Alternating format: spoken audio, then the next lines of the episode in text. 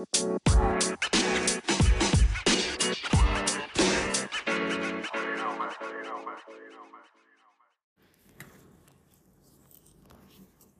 んばんは、楓と申します。えー、っと、ちょっと今、緊急、緊急？緊急で録音してみてるんですけど、今ね、ちょっと東京のホテルに、まあ、東京に行ってて、ちょっと滞在してるホテルに帰ってきたところなんですけど、カリスマでステージっていう2.5の舞台を今見てきて、ちょっと面白、面白すぎて、ちょっと感想を残しとこうかなって思って、ちょっと録音してます。今ちょっと今日、カプセルホテルの共用スペースで喋ってるから、ちょっと誰か来ちゃうかもしれないけど、ちょっとね、パパーっと喋っちゃおうかなって思います。そもそも、カリスマを知ってる人がいるのかっていう話からなんだけど、カリスマっていうのはですね、えっと、ヒプノシスマイクと同じ制作会社が、ちょっと手掛けてるコンテンツでなってて、えっとね、YouTube 上でボイスドラマを、まあ、あの、たくさんね、こう短めのボイスドラマを出してるっていう作品になってて、まあ物語、ストーリーとしては7人の、まあ、男性がまあ、とある場所でシェアハウスをしてて、そのシェアハウスの日常の物語をボイスドラマでお出ししますって感じのやつで、ちょっとこれがかなりちょっと全部は、こう、頭がおかしいキャラたちの頭のおかしい日常の話って感じで、もういかにも私が好きそうな作品になってるんですけど、今回ね、その舞台がね、本当つい、え、いつ発表されたっけ？え？え？なんか先月、先月はちょっと急すぎた。なんかか、本当にちょっと前にいきなり舞台になりますってバーって情報が出て、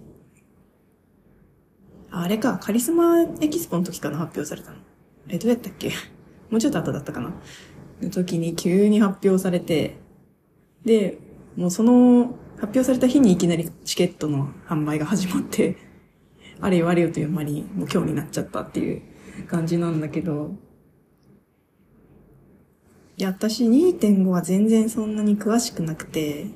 周りには結構2.5好きな人いっぱいいるんだけど、私自身はそんなに俳優さんも詳しくないし、でもね、めっちゃカリスマはね、すごい好きだから、2.5で、そのカリスマの男たちがどう表現されるんだろうっていうまあ、普段がボイスドラマだから、それが、なんか実際に映像、映像じゃないや、なんこうリアルになるとどういう風に表現されるんだろう、天彦とかって思ったからちょっと興味本位でチケット取って、なんかね、本当狭い会場だから、もしかしたら外れるかなって思ったけど、意外にも1枚取れてしまったので、ちょっと見に行ってみたんですけど、いや、まず、え、どうやって、どういう順番に喋ればいいんかな？キャラ一人一人？あ、パンフレット持ってくればよかった。パンフレット直しちゃったな。キャラ一人一人、ちょっともうストーリーどういう順番やとか思い出せんから、キャラ一人一人で喋っていくか。誰から行こうか。ちょっと待って。公式サイトを開こう。カリスマ。カリスマでステージ。キャラ。キャスト。キャスト一覧でいくか。誰から喋ろうかな。いや、伊藤文也ね。伊藤文也ね。すごい、伊藤文也も本当に伊藤文也だったな、なんかすべてが。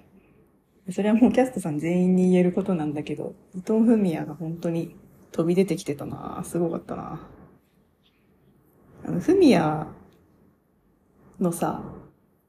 声が、最初なんかキャストコメントみたいなのが出た時、キャストコメントがアニメジャムとか、アニメジャムじゃない間違った。アニメジャパンで、こう出た時にキャスト7人がね、こう意気込みとか、こういうところが面白いですよ、見に来てねって言ってる宣伝動画の中で、ふみやの声聞いた時ちょっとピンとこなかったんだけど正直。でもなんかやっぱり舞台になるとね、すごいやっぱ舞台役者さんだから発声が多分しっかりしてるのかなって感じですごい声も聞き取りやすくて。でも、財布 あのほら、財布を、大瀬くんの財布を取っちゃう話。あ、まあそれこそ、一番最初の聖者っていう OS ドラマの回のストーリーでさ、スッて財布取って、じゃみたいな感じで行っちゃうんだけど、その財布を取る流れがすごい美しすぎて、本当に流れるように財布をカバンから出し、流れるように財布を開き、流れるようにお札を抜き取って自分のポケットに直し、じゃあ行くから。って言って。外出てって、それ待ってって天彦さんが行く。それもまた面白いんだけど、いやすごいなんか、こういう感じでこう悪、こういう感じで聖者の邪の部分が現れて、なんかもう、キャラの理解がすごいな役者さんはって思ったところですね。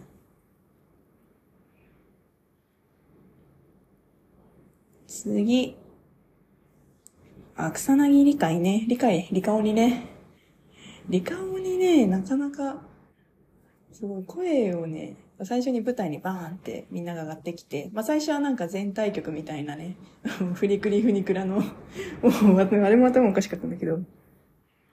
フニクリフニクラの曲をね、もじった、もじった、なんかアレンジしたバーンって全体曲をみんなで合唱して、その後にまあすぐリカオニが出てきたんだけど、あパーって第一声聞いた時に、え、声高いって思って、やっぱね、普段のまひろさんの声をね、よく聞いてるから、ちょっと声のトーン高いなって思ったんだけど、まあ、だんだんね、こう、慣れてきて、でも演技は本当に、ものすごくもちろん上手だったし、もう正しいこと最高聞いたときはね、あ、もうぴったりだって思ったんだよね。でも、笛の音がね、なんか多分ガチホイッスルじゃないホイッスルを使ってるんかなって思うんだけど、まああんまりこう耳をつんざくような感じじゃなくてちょっと良かったです。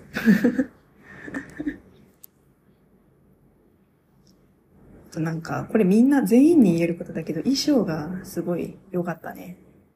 リカオニのこの白いぴったりとしたパンツがね、良かったですね。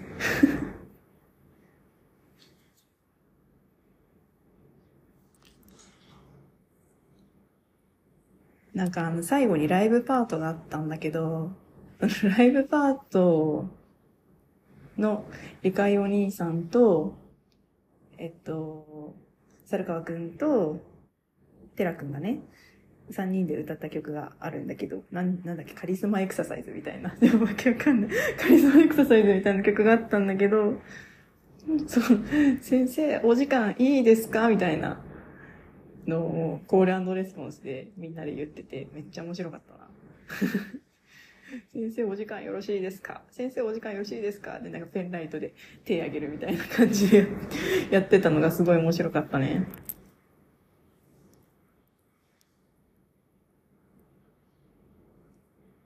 うん、めっちゃ良かったなリカオリ。でね、イオくんね。イオくん可愛すぎる。どうしよう。マジで。なんかそもそもこの、キャストさんが発表されてた時に、なんか唯一フォロワーさんとか友達とかが、あ、なんとか、えっと、もち、もちったくんもちだくん出るんだみたいな感じでみんな言ってて、ああ、この方有名なんやんって思って。で、あの、ビジュアルが発表された時に、まあ、パーって見たら、めっちゃ、え、顔綺麗えー、顔綺麗かわいい。え、やば、どうしようって思って、本当に、2.5にハマってしまう、助けてって感じになりそうだった。いや、でも、全然踏みとどまってるけど、うんうんうん。よかったな、イーゴリ。なんかみんななんか、本当に、もうキャラがそのまま三次元に飛び出してきたそのもので、特にイオくんはもう声も喋り方もすごい、あの、かつみくんのね、こう声の感じを研究してくださってるのかちょっとわかんないけど、本当にもうかつみくんの演技にの通りの発声だったし、メッシ貢献欲しい、ワンワンって言って、なんか、犬のポーズ取ってる時もおもろすぎたね。も う超おもろかったななんかもういろいろ面白かったとこあるんだけど、全、あもうどんどん記憶が飛んでいく。辛い。早く円盤見たいな。え、なんか首輪引っ張っていいよ、みたいな感じで、首輪を、なんだったかな？なんかテラ君の慈愛の回だったかな？慈愛の話の時に、ふみやくんがソファーに座ってて、で、その横に伊代くんが立ってて、で、伊代くんがふみやくんにちょんちょんって肩叩いて、首輪を見せて、これこれって言って示したら、ふみやくんがこう、椅子をちょっと傾けて足を浮かせて、その浮かせた足に首輪を通して、で、まあ椅子を元通りにして、こうなんかリードをつなげられてる 犬みたいな感じにして、で、その横で伊代くんも待機するみたいな、はっはっはっはって言って待機してるみたいなシーンがあって、すごい、そういうちょっとした部分、ここはセリフがなくて、まあ、テラくんが一人で、テラくん美しい、ははーって言ってる時に、そういう影でそういうワンシーンが繰り広げられたりして、そ、こも面白かったの。なんか皆さんそれぞれ、もう本当キャラが、まあメインで一人が喋ってる時、それ以外のキャラクターはどういう動きしてるんだろうみたいなのをすごい、もう研究して解釈通りの動きをね、みんなそれぞれしてるから本当にすごかった。うん。で、なんかダンス、あ、そうだ、ダンスがね、みんなそれぞれやっぱ、キャラクターの、もう解釈通りの解釈一致な感じだったね。例えば、フミヤは気だるげに踊ってたし、もうリカオニは、リカイさんはもうすごいキレッキレだったね。なんかキレッキレで、ダンスができるキレッキレさじゃなくて、本当に秩序秩序って感じのキレキレさ。なんて言うんかな。もう本当にキビ、キビみたいな。ラジオ体操を、もう、キビキビ踊る体育委員、学級委員長とか、なんかそういう感じの動きだったし。イオくんはね、すごい明るく楽しくはっちゃけて、ダンスも上手かったし、そう、奴隷らしくね、すごい明るくノリノリで踊ってたし、猿川くんはね、まあやっぱちょっとヤンキーっぽい感じで、ちょっと車に構えてるようなダンスだったし、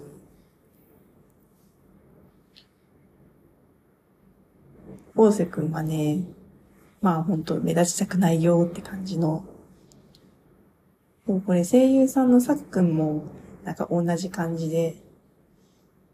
こう、まあ、小さめの振り付けでね、あと下を見る感じで踊ってたりしてるんだけど、この舞台の方でもその通りだったね。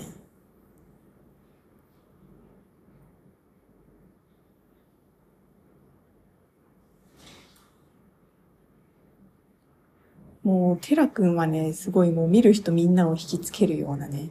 なんか髪の毛をさらってかき上げる、かき上げるじゃないな、さらってなびかせるところとか、あと、テラ君だけ、こう、衣装、テラ君ってそもそもボイスドラマでも衣装が2つあるんやけど、なんか白いスーツの時と、スカートの時かな、柄物のワンピースみたいなのも入ってる時があるんだけど、それ唯一に2つ出てきたんだけど、やっぱそのスカートの時とかね、こう腰の動きとかを、まあちょっと女性らしくさせて、こう、あでやかな感じでね、踊ってみちゃったりなんかして、もうめっちゃ綺麗だったね。で、天彦、この天彦役の人もなかなか多分有名な方、すごく、妹も舞台好きなんだけど、えその、天彦役の人、生で見るのいいなって言われたぐらいなんやけど、この天彦役の人もね、ほんセクシーやったね。あ、セクシーって感じだったね。で、足、足長いね、ほんと。また下何メートルあんの？面白かったな。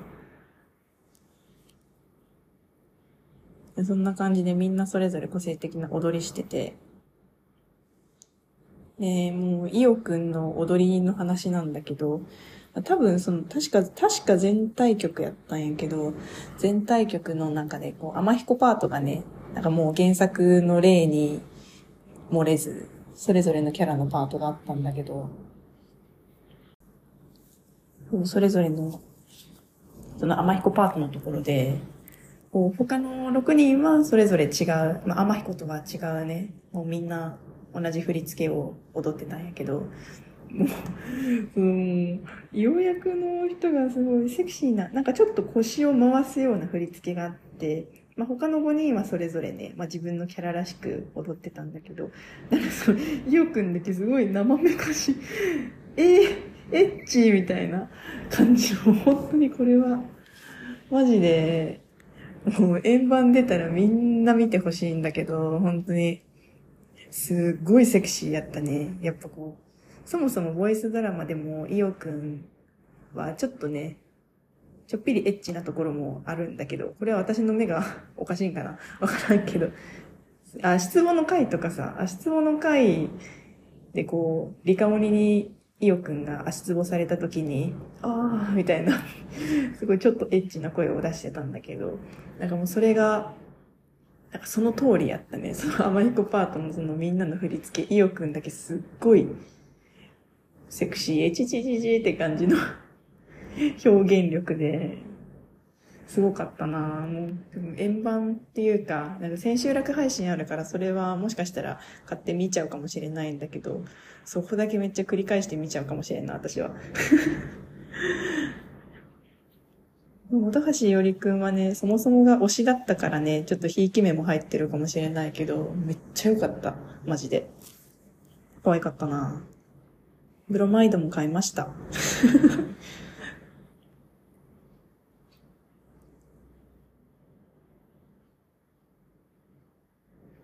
え、猿川役の方はもうね、すごかったな。めっちゃ身軽やってね、なんかソファー乗り越えてポン飛んだりとか、逃げ回ったりとかするシーンあって、めっちゃ身軽だったなっていう印象が強くて。でも、猿川くんも本当に もうめっちゃ、てから舞台俳優さんみんなすごいな、なんか、なんであんなキャラクターを表現できるんだろう。みんな、やっぱこう研究しとるんやろうね。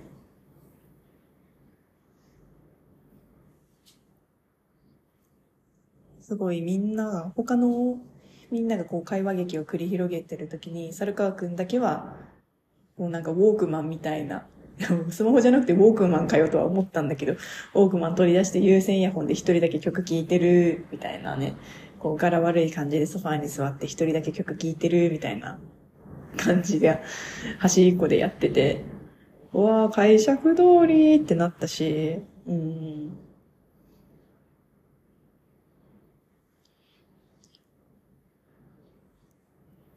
それこそ反発の回のあの、ケチャップ取って取らないみたいな。そこのケチャップ取って絶対取らねえの回の時に、なんか、もうただ俺は絶対ケチャップを取らねえって言うだけじゃなくて、自分でケチャップを取ってステージの端っこに歩いて、上手っていうんかな。上手に歩いていって、絶対渡さねえ、ドーンみたいな床にケチャップをドーンって置くみたいな。シーンとかあって、あ、そういう風に 動いとったんやな、猿川くんはってめちゃくちゃ納得したし。あれや、肩もみのところめっちゃ面白かったな。あの、テラくんの、僕の肩をマッサージしちゃダメだよ。おう、やってやらーで、マッサージを、肩もみをしてあげるっていう時に、なんかすごい左右にリズムよく揺れながら、もみ？もみ？もみもみってしてたところがめっちゃ可愛かったな。で、ああ、気持ちいい、ありがとう。ああ、やっちまったーって安定でね、面白かったね。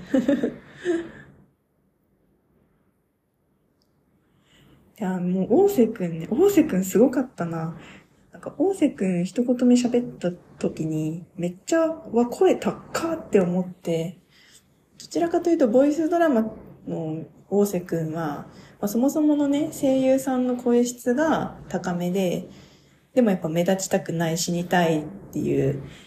キャラだからね、内抜のカリスマだから、でちょっと声のトーンを落として小さめな声でボソボソって喋るって演技なんだけど、どちらかというとその声優さんの地声に近い感じのトーンで喋ってて、まあでも確かに舞台でそんなね、ボソボソ喋るわけにはいかないから、お客さんにね、セリフが聞き取れないといけないから、そういうところで研究した感じの声の出し方なんかなって感じはあったんやけど、でもすごかったな。この方もね、すごい、やっぱ内抜のカリスマ、大瀬くんだから、すごいダンスのところとかね、しっかり踊ってはいるけど、やっぱりこう自信なさげな感じで踊ってたりとか、他のカリスマが喋ってる時に、ちらーっとドアから部屋の様子を伺っては、ちょっと退場して、伺っては部屋に引っ込んで、みたいな感じの、ちょっとした動きとか、あとあの、首を吊る時に、まあ天井がね、舞台やから天井が高いから、まあ実際にその首吊りの縄を上から下げることとかできなかったんだけど、逆にそれを逆手にとって、まず首に縄を巻いて、で、その天井にぶら下げる方の縄を持って、カウボーイみたいにヒューヒューヒューヒューヒューファンって投げて、引っ掛けようとするみたいなところがあって、面白かったね。それを必死にリカオニが止めようとしよって。縄で首を吊らないでみたいな。なんかセリフも増えとって面白かったな。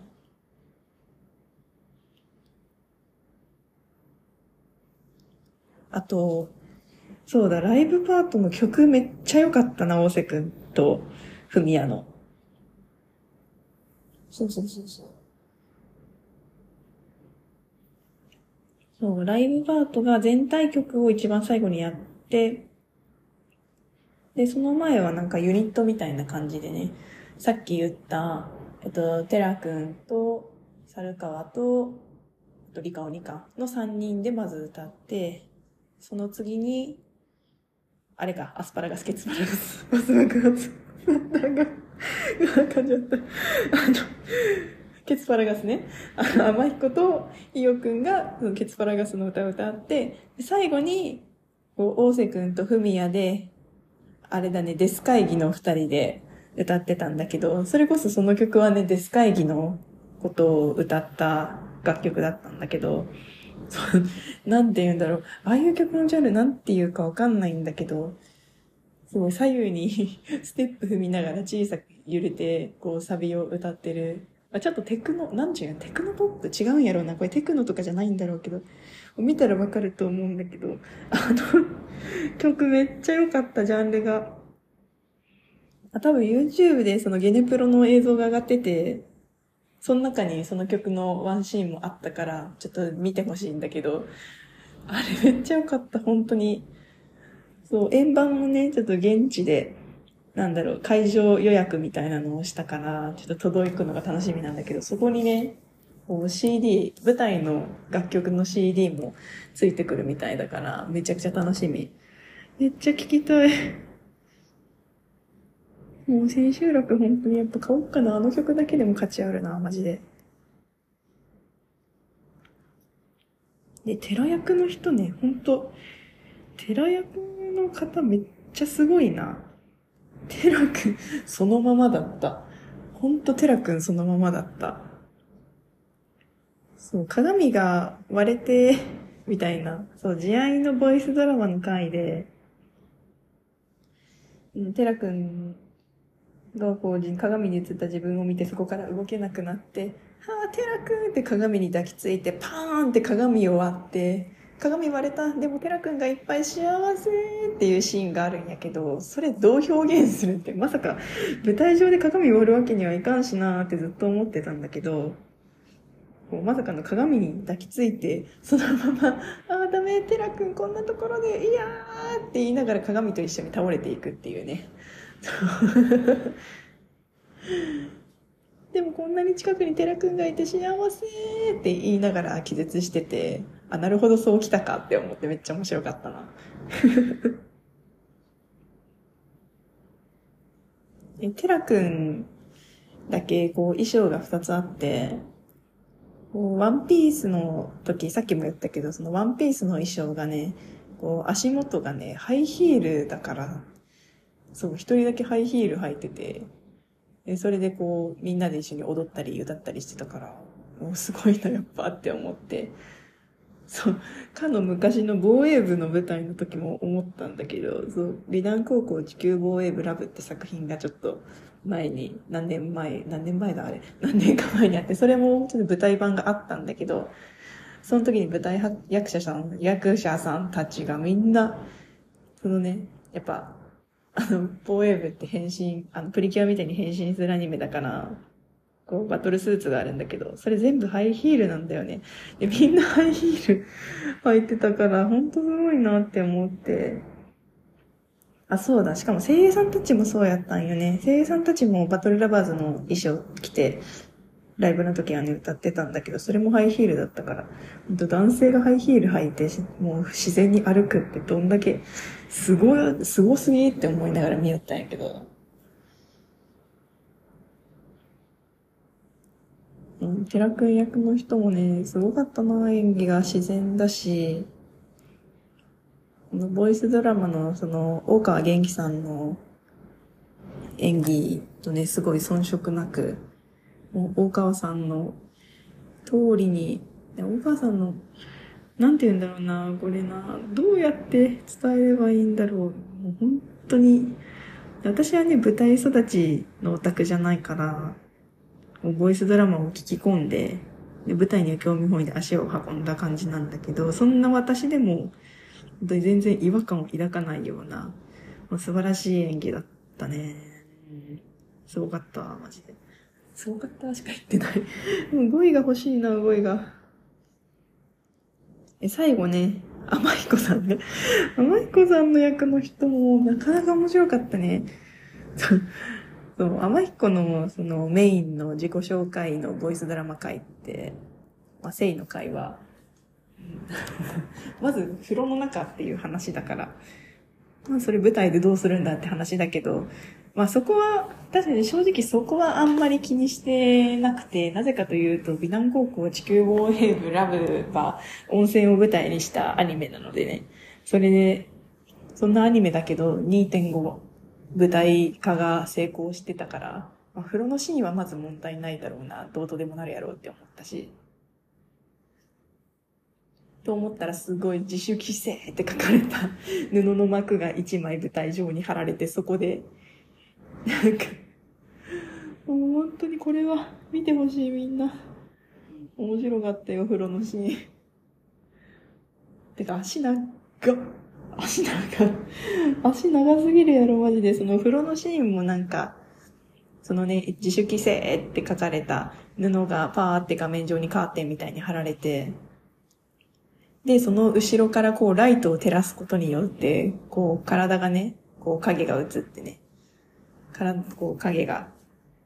その幕の自主規制って書かれた布状、布にこうシルエットみたいに映ってっていう感じでこうお風呂を表現してたんだけど、足長細そんでみたいになって。セクシーだったなぁ、マジで。アスパラガス、ケツパラガスね。みん、面白かったな、なんかアスパラガス、ケツパラガス、バスガクス爆発。どんだけもうなんか、そのカリスマを表彰する、なんか一つのアイテムになったよね。アスパラガス、ケツパラガス。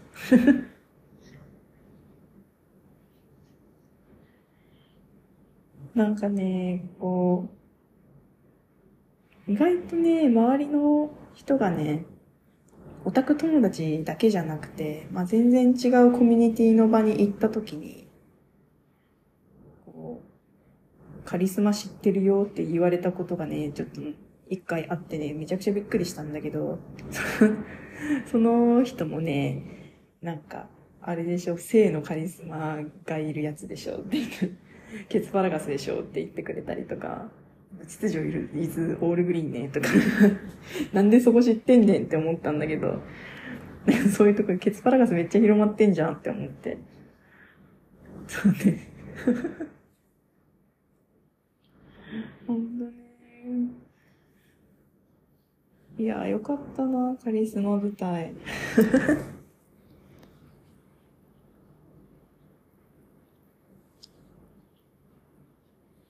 で、なんかこう、一個意外に思ったのが、まあ、これツイッターにも書いたんだけど、もう最初の序盤のストーリーは、そのボイスドラマの1話から7話をね、そのままその通りにやってたんだけど、なのに結構かなりね、笑い声が、はははってかなりデカめの笑い声が起きてて、でも本当ボイスドラマの通り私は展開してたから、まあ普通にまあ声出して笑いはしたけど、意外とそれ以上に予想以上に笑い声大きいって思って、やっぱりね、こう、舞台俳優さんからこのカリスマ舞台があるっていう情報を仕入れて見に行った人も、の方が多分多いと思うから、そういう部分で、やっぱ舞台化って意外と知名度、その作品の知名度を上げる一つの一助になるんだなって思ったね。うん。まるっきり展開分かってたらね、あんな大きい笑い声起きないと思うし。でももちろんその、脚本もね、ちょっとボイスドラマとは、こう、会話の多分テンポとかも考えて、ちょっとセリフを変えてるところとか、あと声優さん自身のね、あ、声優さん、間違ったごめんなさい。えっと、俳優さんのね、自身の演技力とか表現も相まって、さらに面白さ倍増してるってとこはもちろんあるんやけど、それ以上にやっぱ、ね、みんなの笑い声大きかったから、やっぱそもそもカリスマは全然知らなかったけど、今回で初めて見ましたって人も多かったんかなって思いました。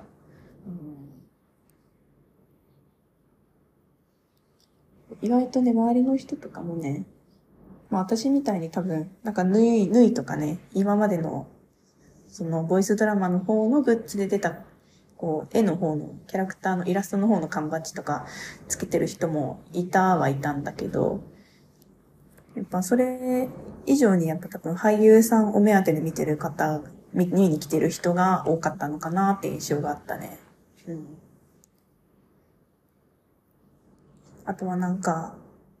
まあ二人、まあ、お友達同士で来てて、一人はカリスマが好きで、多分一人は俳優さんが好きで、みたいな。で、こう俳優さん好きな方がカリスマ全話見たよ、ボイスドラマ、つって、え、見てくれたありがとう、みたいな会話も聞こえってきたりして、なんかめっちゃ嬉しかったよね。なんかウィンウィンな感じをね。なんか私みたいなカリスマを知ってて舞台見に来たよって人は、舞台の面白さも知れたし、の俳優さんたちそれぞれのね、魅力とか、こう2.5の表現とかのね、こう、舞台の魅力を知れたし、で、逆に舞台から知った人は、このカリスマっていうね、わけのわからん話が、ストーリー、コンテンツがあるってことを知ってもらえたし、めっちゃウィンウィンだなって思いました。だからやっぱ2.5っていう文化は途切れずにあるんだろうなって。まあこれだけ、理由はこれだけじゃないと思うけどね、もちろん俳優さんを応援してる人の根強い、ね、エネルギーがあって続いてる文化っていうのはもちろんそうなんやけど、まあそういったコンテンツ展開も見込めるから2.5っていうのはあるんだなって思いましたね。うん。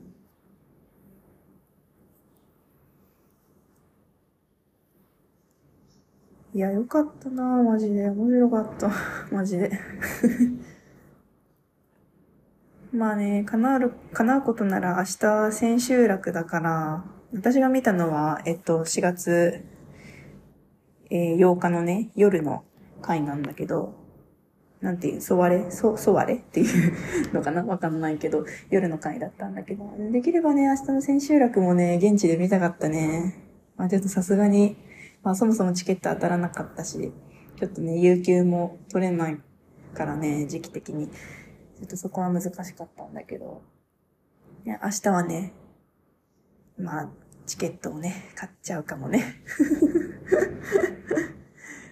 あの、オンライン、あの、現地のチケットじゃなくて、配信の方ね、生配信の方のチケット買って見ちゃう可能性は全然あります。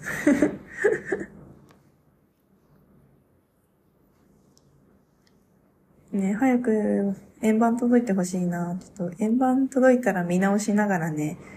ちょっと今はこう、何の台本もなく勢いのままに感想を喋ってるからちょっと的をいないところもあったと思うんだけど、また円盤が出たらね、それ見ながらちょっと詳しくもっと言語化した感想をちょっと喋ったりしたいなって思いますね。うんとりあえずカリスマでステージの感想はこんな感じですね。うん。またね、何かカリスマの次の展開がね、あったら、こう、遠征したいね。やっぱ遠征は楽しいね。この飛行機に乗るっていう非日常感も含めて、やっぱり遠征は大好きだからね。こう私のオタク活動のね、軸の一つにはしたいなっていう感じですね。うん。また何かね、こう遠征行くことがあったりとか、映画見たりした時はね、こうやって感想を話したいと思いますね。じゃあ今回はこの辺でちょっと終わりにしたいと思います。では、お疲れ様でした。